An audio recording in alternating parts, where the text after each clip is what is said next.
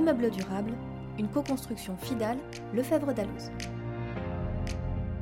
Face à l'urgence climatique et aux objectifs mondiaux de décarbonation, le secteur du bâtiment, responsable de près de 40% des émissions de gaz à effet de serre en France, a un rôle primordial à jouer.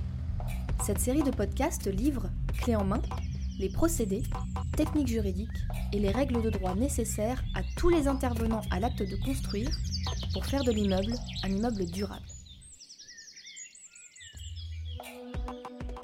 Bonjour Yves Rouquet des éditions Lefebvre d'Alloz. J'ai le plaisir de me retrouver avec Claire Jouffret, avocat associé au sein du département immobilier chez Fidal Paris. Bonjour Claire. Bonjour Yves. Nous continuons notre euh, investigation du domaine des installations photovoltaïques sur bâtis en France et des montages contractuels. Lors du précédent podcast, nous avons envisagé l'hypothèse du montage contractuel lorsque le propriétaire a la capacité de financer l'installation. À présent, donc, dans ce deuxième podcast, nous allons commencer à étudier la situation du propriétaire qui doit recourir à un tiers investisseur parce qu'il n'a pas la capacité de financer l'investissement. Claire, pouvons-nous à présent parler de la situation dans laquelle le propriétaire doit recourir à un tiers investisseur? Oui, tout à fait. Alors, lorsque euh, le propriétaire doit recourir à un tiers investisseur, qui sera généralement une entreprise spécialisée dans les dispositifs d'énergie renouvelable, eh bien, ce tiers va vouloir disposer de, garanties efficaces en contrepartie euh, du préfinancement qu'il accorde. Et dans la pratique, euh, cette efficacité va être assurée par l'octroi de droits réels. Selon l'étendue des sûretés qui seront également requises par les établissements bancaires, euh, puisque généralement le tiers investisseur va recourir à un crédit, eh ces droits réels vont pouvoir comprendre euh, soit la propriété de l'installation photovoltaïque ou en plus eh bien, euh, des droits réels démembrés sur le fond qui va servir d'assiette à l'installation, droits réels qui sont susceptibles d'hypothèque. Alors certains investisseurs dans ce cas de figure-là proposent de recourir à un bail civil ordinaire avec une clause d'accession différée à la propriété de l'installation en fin de bail afin de leur permettre, à titre de garantie, eh bien, de conserver la, propriété de l'installation jusqu'à l'amortissement euh, du coût de leur investissement. Pouvez-vous nous décrire le montage contractuel qui est alors mis en place?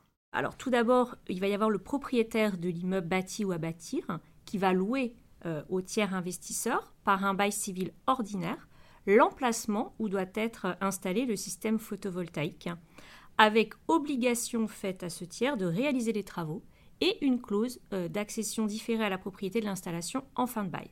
Alors les parties peuvent aussi tout à fait prévoir, euh, in fine, qu'au lieu de, euh, de, récupérer la propriété de l'installation en fin de bail, le bailleur pourra préférer demander le démantèlement au tiers investisseur, notamment dans le cas où finalement l'installation serait devenue obsolète. Et en parallèle de ce bail civil ordinaire qui va porter sur l'emplacement où doit être installé le système photovoltaïque, eh bien en parallèle, le tiers investisseur va louer euh, au propriétaire de l'immeuble pendant toute la durée d'amortissement le système photovoltaïque qu'il aura fourni et installé et dont il se sera réservé la propriété pour que euh, du coup le propriétaire de l'immeuble puisse jouir des fruits d'installation, c'est-à-dire tout simplement euh, l'électricité produite. Voilà.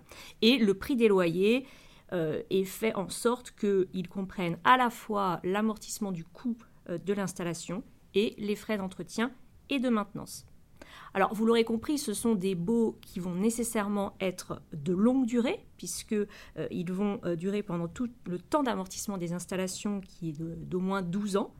Et par conséquent, eh bien, le bail qui va porter sur l'emplacement où doit être installé euh, le système, c'est-à-dire sur la partie du fond assiette de l'installation, va devoir être publié au service de la publicité foncière. Alors la, publication au service de la publicité foncière n'est pas neutre. Quelles sont les conséquences de ces publicités foncières alors tout à fait, et, c'est d'ailleurs ce qui, complexifie le, montage, puisque le service de la publicité foncière n'accepte de procéder à des publications que sur des biens individualisés qui figurent euh, finalement dans ces fichiers. Ce qui fait que l'assiette de l'installation photovoltaïque va devoir être individualisée par rapport au reste de l'immeuble pour pouvoir être donnée à bail au tiers investisseur. Et cette individualisation va euh, supposer de recourir au mécanisme du volume de propriété, ce qui est, euh, ce qui est assez lourd. Voilà, plus après, avec euh, établissement de l'état descriptif de division en volume, euh, création de droits d'accès soit personnels, soit réels via des servitudes, etc. Enfin voilà, pas, ça ne va pas dans le sens de la, de la simplicité. Oui, j'ai bien compris que vous portiez un regard critique sur ce montage.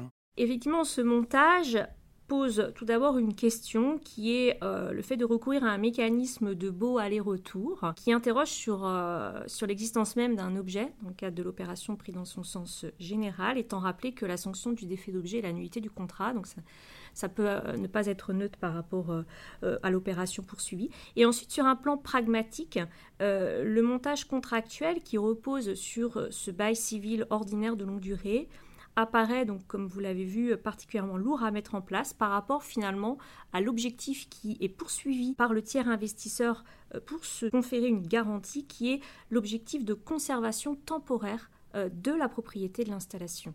Alors je, crois comprendre que vous avez une idée pour atteindre cet objectif plus simplement. Oui, alors cet objectif de conservation de la propriété de l'installation pour le tiers investisseur pourrait être atteint par un mécanisme plus simple qui est le recours au contrat de louage d'ouvrage.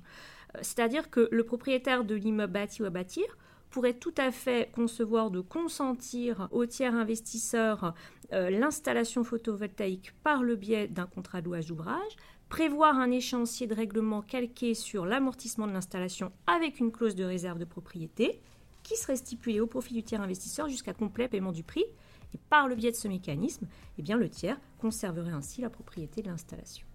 Eh bien, merci Claire, c'est tout à fait complet. Dans le prochain podcast, nous continuerons à évoquer euh, le financement de l'installation du système par un tiers investisseur et nous évoquerons une autre possibilité qui est celle euh, de recourir à un bail réel, j'entends par là bail à construction, bail amphithéotique, voire bail sui generis. Merci à tous et à très bientôt pour un prochain podcast. Et pour ceux qui souhaitent en savoir plus, Retrouvez notre dossier spécial L'immeuble durable dans la JDI sur www.boutique-dalos.fr.